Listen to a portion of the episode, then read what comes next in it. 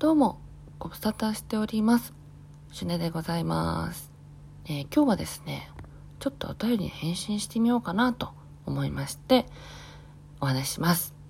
なかなかなるほどなと思ってちょっと考えたりね、調べたりしたので、えー話そうかなと思います。はい。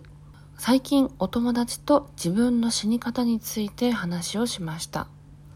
盲目的に生きるか、死ぬために生きるのか、どのように自分の人生の最後を迎えたいですか？自分のお葬式の時に何て言われたいか？をぜひ教えてください。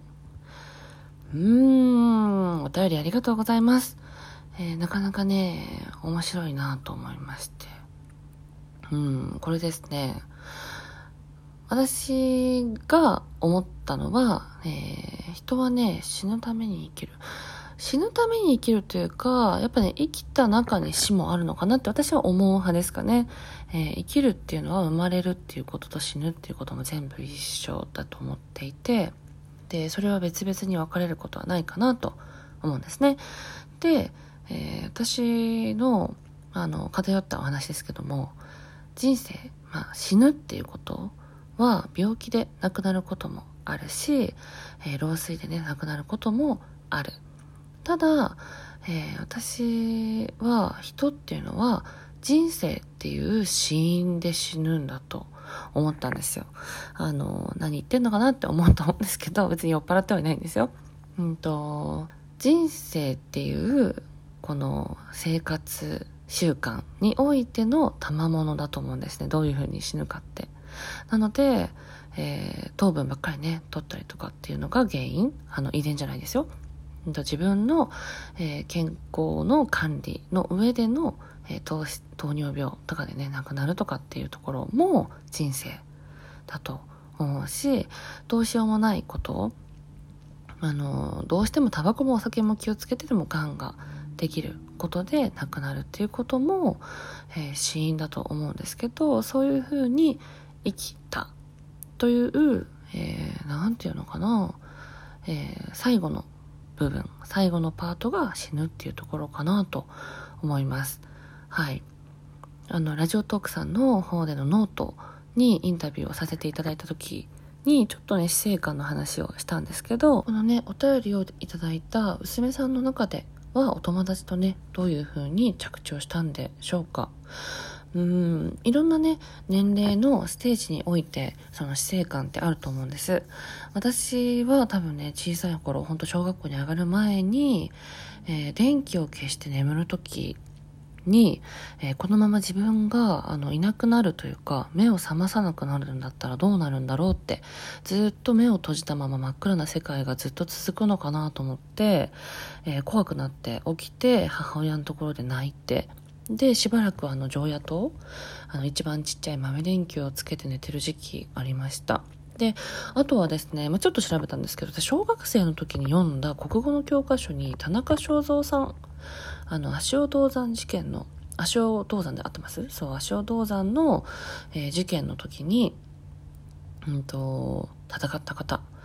かと思うんですけどその方のね最後死ぬ時の最後ですね。の、えーと文章すごく印象的で、えーその方はですね1913年の9月4日に、えーこの世を去ったんですね。でその死の床に置かれた袋の中には川拍子の新約聖書と、えー他には草稿っていうのは原稿の草案ですね。原稿の前の、えー走り書きの草案。手帳をちり紙だけしか所持していなくほぼ無一文でこの世を去ったっていうことが書いてあったんですよ教科書に。私結構ショッキングというかあのかっこいい死に方だなって思ったんですよ。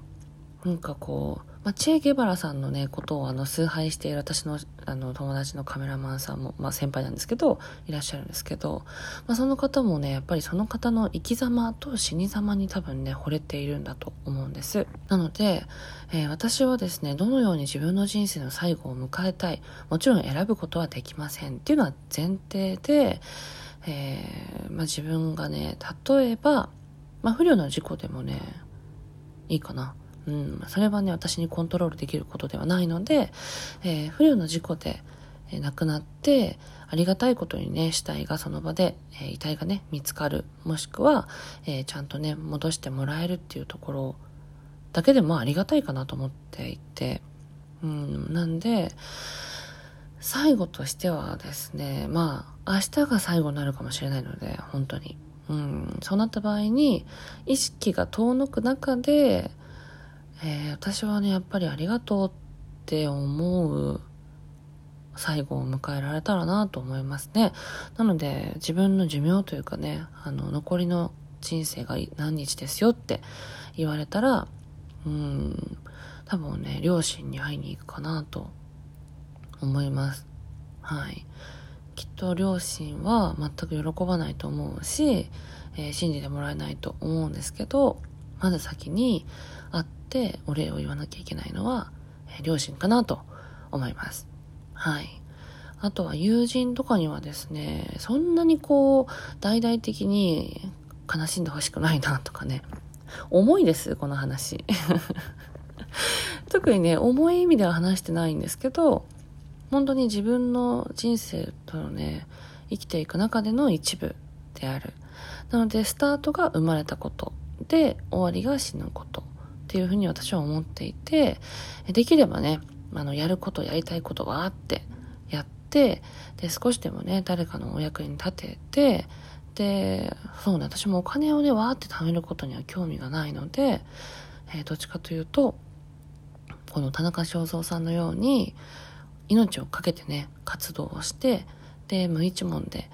あの、本当ね、ちっちゃな袋の中にちり紙だけっていうのはかっこいいなって思います。はい。えー、全く盛り上がらないと思います。この話、他の人と話をしても はい。でも、私はそう思いますね。うん。なので、自分のね、死に方を決めることはできない。し、決めてはいけないと思うんですね。それはコントロールできないものだと私は思っているので、またね、この安楽死とかっていう話はあると思うんですけど、それはぜひ丸八の方で話したいなって、そういうテーマで話してみたいなって思いましたよ。他のメンバーの考え方も聞いてみたいなって思いました。うん。それよりも、どう生きるかっていうのを積み重ねて、寝て、朝起きて、何かをして寝て、朝起きて何かをするっていう積み重ねなので、それがいつ止まってもね、あの、まあ、しょうがないかなって、頑張ったかな、自分のなりに、自分なりにって思えたらいいなって、はい、思いました。お便りいただきました娘さんはどういう風に迎えたかったですかね。はい。主にはなる、割とこういう風に考えております。はい。1ミリも参考にならないかもしれませんけども、うん。